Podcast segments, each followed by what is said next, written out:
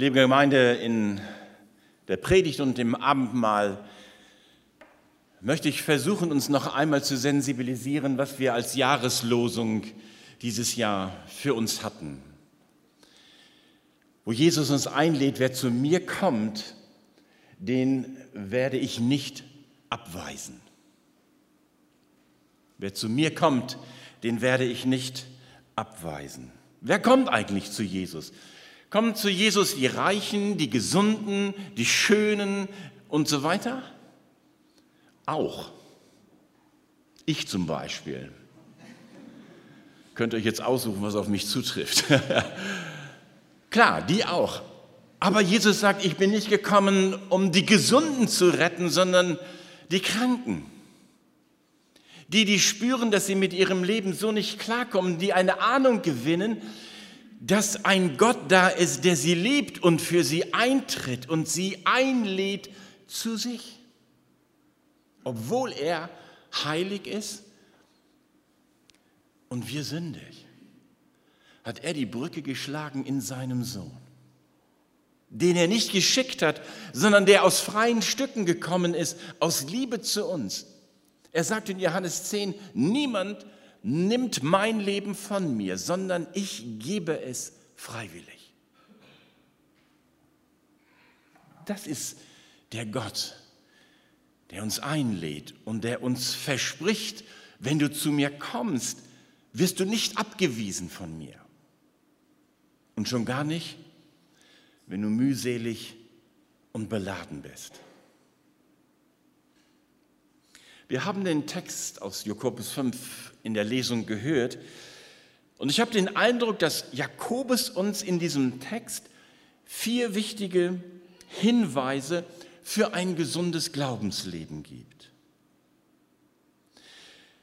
Wenn wir das Neue Testament lesen, das Alte ohnehin, aber wenn wir das Neue Testament lesen, haben wir manchmal den Eindruck, boah, da geht es immer um das, was ich nicht hinkriege.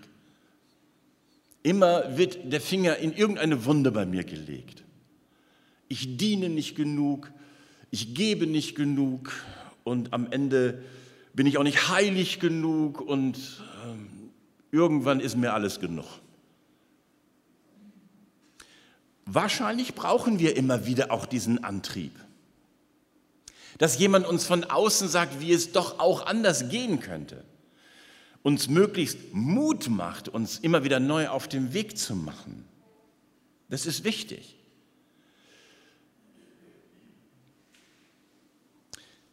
Denn nur wenn Christen unter der Leitung des Geistes Gottes ihr Leben ordnen und sich mit ihren Gaben einbringen, gelingt ein kraftvolles Zeugnis in dieser Welt. Dazu denke ich, ist es notwendig, dass wir immer wieder auch diesen Anschub bekommen, vielleicht auch in Predigten dann. Aber zu einem gesunden Glaubensleben gehört auch noch mehr. Dazu gehört zum Beispiel auch eine zweckfreie und aufbauende Gemeinschaft, die meiner Seele gut tut. So wie wir es eben in den Berichten gehört haben, dass man sich trifft und einfach eine Zeit der Gemeinschaft miteinander hat, mit Leuten, die ähnliche Interessen oder gleiche Interesse haben und so mal ein paar Stunden miteinander zu verbringen. Die Seele, so hat Augustinus 400 nach Christus geschrieben, nährt sich von dem, was sie freut. Also, zu einem gesunden Glaubensleben gehört mehr zu als Gehorsam, Heiligung, Dienst etc., sondern auch die Achtsamkeit auf die Balance des Lebens. Und Jakobus gibt uns vier wichtige Hinweise, wie die Balance gelingen kann. Und dabei hat er schon Folgendes im Blick. Bis Jesus wiederkommt, müssen wir mit wechselnden Erfahrungen im Glaubensleben klarkommen. Glückliche Zeiten wechseln mit Zeiten von Krankheit und Not. Sieghaftes Glaubensleben wechselt mit Zeiten geistlicher Niederlage. Das ist unser Leben. Und das ist unser Leben, weil wir hier noch leben, weil wir noch Menschen sind. Niemand von uns hat schon Flügel unter dem Jackett oder der Bluse. Das ist völlig klar. Nur muss es uns wichtig werden, dass das auch Gott völlig klar ist und dass er sich eben ganz besonders uns zuwendet. Jakobus weist darauf hin, Gott ist in allen Lebenslagen unser Ansprechpartner. Aber wissen wir das nicht alle? Wissen wir das nicht als gläubige Leute? Offensichtlich ist dieses Wissen nicht immer so präsent. Auch in der jungen Gemeinde damals nicht, sonst hätte Jakobus das ja nicht geschrieben. Offensichtlich denken wir Christen nicht immer daran, dass wir eingeladen sind und dass wir von Gott nicht weggestoßen werden. Und deshalb tut auch uns diese praktische Erinnerung durch Jakobus vielleicht heute gut. Vier Hinweise. Der erste Hinweis. Jakobus schreibt der Gemeinde, wenn jemand von euch etwas Schweres durchmacht, dann soll er beten. Das ist schon mal ein wichtiger Hinweis, dass das passieren kann, obwohl ich gläubig bin, obwohl ich mich von Herzen anstrenge, obwohl alles irgendwie, soweit ich das beurteilen kann, richtig läuft im Glaubensleben. Mache ich doch die Erfahrung, dass manches schwer sein kann, schwierig wird. So schwer, dass ich es allein nicht tragen kann. Christen machen in ihrem Leben auch Schweres durch. Sie werden nicht vor allem bewahrt und machen auch nicht immer alles richtig. Schön wär's. Seelische, körperliche und geistliche Not kann uns plötzlich aus der inneren Balance werfen. Das, was wir bis dahin immer als Fundament des Glaubens gespürt haben, ist auf einmal durch unsere Jetztzeiterfahrung perforiert. Und wir haben den Eindruck, es trägt nicht mehr. Wenn du Schweres durchmachst, ist es immer natürlich hilfreich, Menschen an seiner Seite zu haben, die standhaft dabei bleiben. Freunde, Glaubensgeschwister, Familie, die dir vermitteln, du bist nicht allein. Ich, ich bin da. Ich kann die Situation nicht lösen, aber ich stelle mich mit drunter und ich bleibe bei dir. Das tut schon richtig gut, wenn man das so erfährt. Aber Jakobus verweist ja darauf, dass wir uns Gott ganz besonders in solchen Situationen auch nähern sollen. Jakobus weist darauf hin, das persönliche Gebet darüber nicht zu vergessen. Und da frage ich mich, kann das überhaupt passieren als Christ? Wenn ich Schweres durchmache, dass ich das Beten vergesse.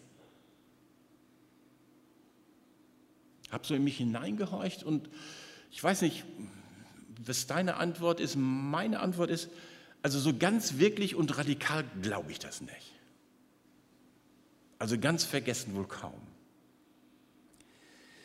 Aber man kann durch das, was man durchmacht, blockiert werden im Gebet.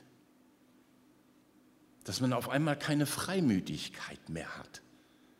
Dass alles so schwer wird, dass ich es nicht mal mehr selber aussprechen kann.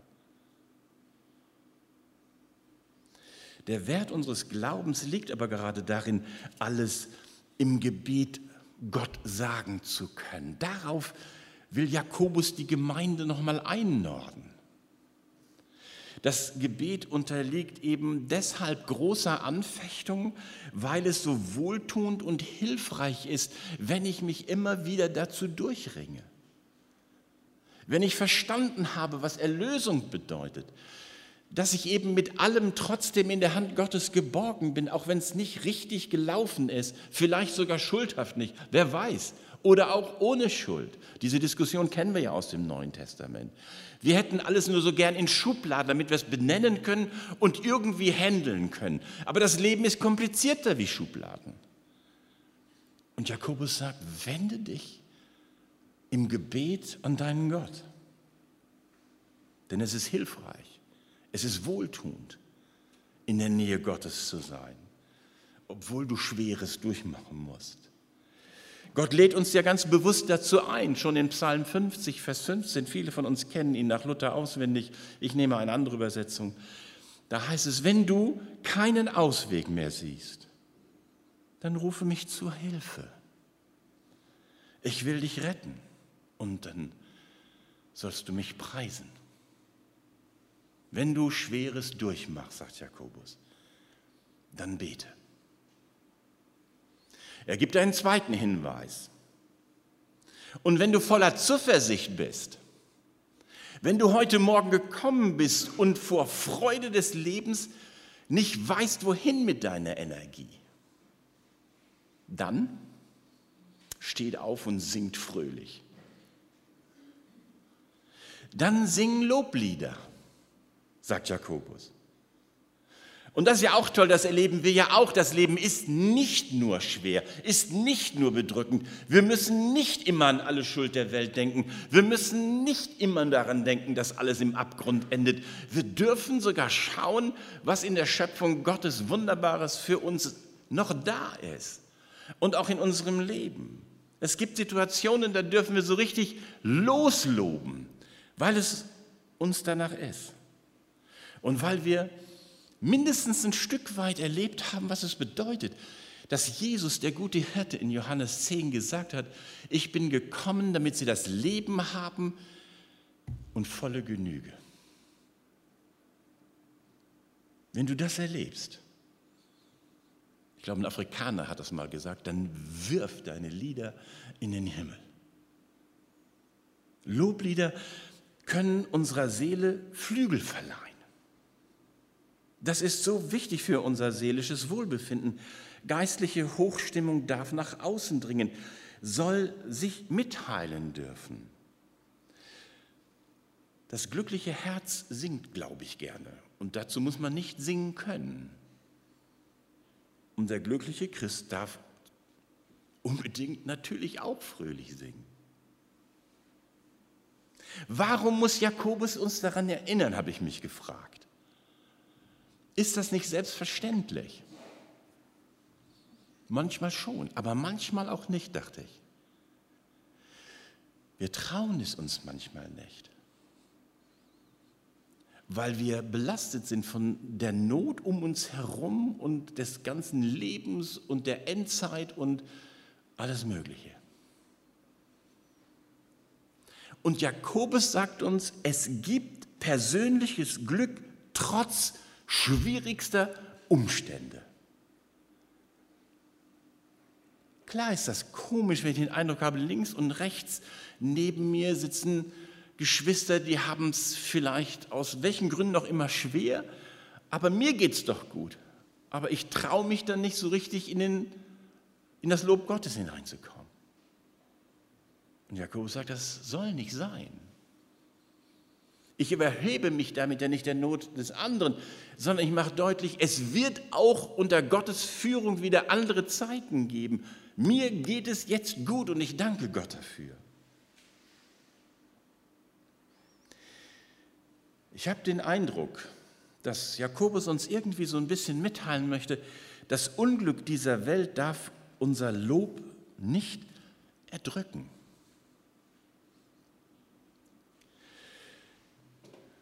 David hat im Psalm 23 gesungen, Gott deckt mir im Angesicht meiner Feinde den Tisch. Lob Gottes trotz schwierigstem Umfeld. Mir geht es gut. Ich bin versorgt. Und dafür danke ich dir. Und dafür lobe ich dich.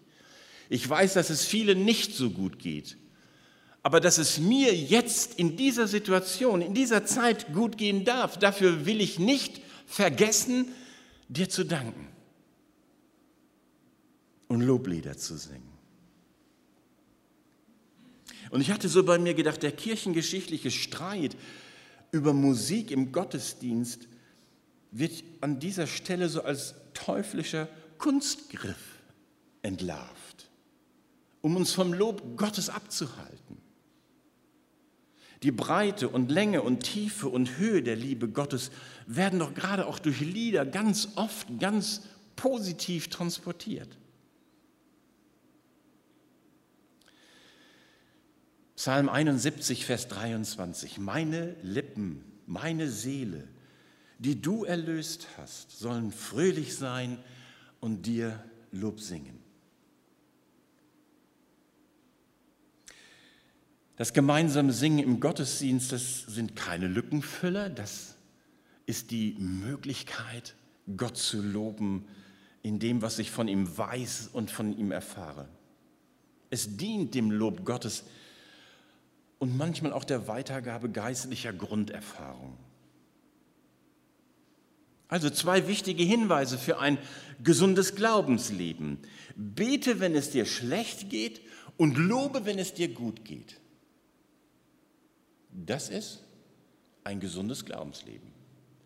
Wenn dir jemand eintrichtert, es geht dir schlecht, aber denk mal an dein Heil, du musst jetzt loben, obwohl es dir schlecht geht, dann ist es ein ungesundes Glaubensleben. Oder wenn ich überhaupt nicht zum Lob durchdringe, weil ich mich immer nur von irgendwelchen schweren Sachen belasse, sehe, dann ist das auch ungesund. Jakobus, das Neue Testament, am Ende Gott selbst will uns in ein gesundes Glaubensleben führen. Sei traurig mit den Traurigen. Sülze sie nicht voll mit allem Möglichen, sondern trauer mit. Und freu dich mit den Fröhlichen.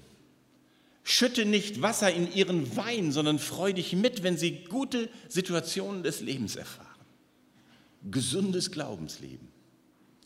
Zwei weitere. Der dritte Hinweis. Ist jemand schwach oder krank, dann bitte er die Ältesten der Gemeinde zu sich, dass sie ihn mit Öl salben und ihm geholfen wird. Dieser Hinweis von Jakobus weist uns ganz besonders auf Gottes Fürsorge hin, die er schon dem Volk Israel gesagt hat. In 2. Mose 15 hat er dem Volk Israel gesagt, ich bin der Herr, dein Arzt. Und ich habe den Eindruck, dass Gott uns damit sagen will, ich bin mit dir auf dem Weg deines Lebens. Ich werde dir Mut geben, ich werde dir Zuversicht geben und ich werde dir Heilung geben, nach meinem Plan. Ich wende mich dir zu und das nicht nur theoretisch, sondern beauftrage die Ältesten der Gemeinde, dass wenn du sie rufst, sie dir diesen Dienst tun. Hier geht es nicht darum, wer geistlich ist, ruft die Ältesten, wenn er krank ist, und wer ungeistlich ist, geht zum Hausarzt. Das ahnen wir, dass das hier so nicht gemeint sein kann. Das Ältestengebet wird von Jakobus nicht als geistliche Methode gegen ärztliche Hilfe propagiert. Ihm ist es wichtig, dass wir wissen, Gott nimmt uns als ganzheitliche Menschen ernst. Er weiß, dass Krankheitsnot unser Leben belasten kann. Und er weiß auch, dass das ärztliche Latein am Ende ist. Manchmal. Aber er ist doch nie am Ende. Und ihm gehören wir und er möchte uns an dieser Stelle dienen. Es ist interessant, C.G. Jung, der Psychologe, war der Meinung, dass die eigentliche Heilung des Menschen erst dann geschieht, wenn er den Zugang zum Göttlichen findet. Also ich glaube, C.G. Jung war jetzt nicht so bekannt als gläubiger Mensch, aber hier macht er ein echt gutes Fass auf. Ohne die Beziehung zum Göttlichen heilen viele Wunden nicht wirklich. Deshalb finden wir die auch im ersten Anschein nach ein bisschen schwierige Verquickung von Krankheit und Sünde. Zunächst einmal, das griechische Wort Krankheit bedeutet mehr als jetzt im medizinischen Sinne nur krank zu sein. Manche Übersetzungen lassen das auch schon einfließen, äh, bedeutet auch einfach kraftlos zu sein oder schwach und bezieht sich eben auf unser ganzes Leben, körperlich, seelisch, geistlich und sogar wirtschaftlich. Und die Initiative geht vom Kranken aus, von dem, der spürt, dass ihm Wesentliches fehlt. Der darf sich damit an die Ältesten der Gemeinde wenden, was auch unter uns geschieht. Und sie sollen ihn mit Öl salben, sagt Jakobus. Und das meint er nicht als medizinisches Mittel in erster Linie, sondern es steht zeichenhaft dafür, dass sich Gott selbst in besonderer Weise dieses Menschen annehmen will. Öl ist ein Zeichen der Wirkkraft des Heiligen Geistes. Der Glaube, dass Gott handeln wird, soll dann bei denen sein, die beten, eben den Ältesten, damit sich der Schwache, der Kraftlose fallen lassen kann in die Gnade Gottes und in die Gemeinschaft der Gläubigen. Im Ältestengebet liegt deshalb trotzdem kein Heilungsmechanismus. Aber die Zuwendung Gottes stärkt den Gläubigen auf seinen Weg. Was ist jetzt die spezielle Verheißung dann? Wenn ich das Ältestengebet in Anspruch nehme, darf ich darauf hoffen und dafür glauben, dass Gott eingreift. Und ich bin überzeugt, er möchte das auf zweifache Weise tun. Entweder er verherrlicht sich an meiner Krankheit, an meiner Schwachheit, indem er sie wegnimmt. Heilung geschieht. Das geschieht auch heute noch. Oder es geschieht das andere, was Gott wirken will durch den Geist Gottes. Dass ich aus seiner Kraft das tragen kann, was mir schwerfällt. Entweder Gott nimmt die Krankheit oder er schenkt Kraft zum Tragen. Eines von beiden soll geschehen. Lass dir an meiner Gnade genügen, hat Paulus gehört, als er mehrfach darum gebeten hat, dass Gott ihm sein Dilemma wegnimmt. Aber Gott gab ihm stattdessen Kraft, es zu tragen. Der vierte und letzte Hinweis. Darum bekennt einander eure Sünden und betet füreinander, damit ihr geheilt werdet. Jakobus betont, schwerer als alle Krankheit wirkt die Sünde. Aber dagegen gibt es auch ein Heilmittel von Gott. Bekenntnis und Vergebung. Und das Großartige, was ich hier aus diesem Text heraushole, ist, dass er das nicht an das Ältestenamt gebunden hat, dass ich also den Ältesten meine Sünden bekennen muss und dass sie mir die Vergebung unbedingt zusprechen, sondern Jakobus öffnet es und sagt, bekennet einander. Das bedeutet, alle können einander diesen Heilungsdienst tun. Wenn dich irgendwas Inneres plagt, irgendetwas, was dir der Geist vielleicht zeigt, was in der Vergangenheit nicht in Ordnung war oder in der Gegenwart nicht du den Eindruck hast, das ist etwas, was ich Gott bringen möchte, aber allein bekomme ich das nicht hin, dann kannst du dir eine vertraute Person aus dem Gemeinde- oder Gemeindeumfeld suchen, um das dort miteinander geistlich zu klären. Und Gott spricht Vergebung zu.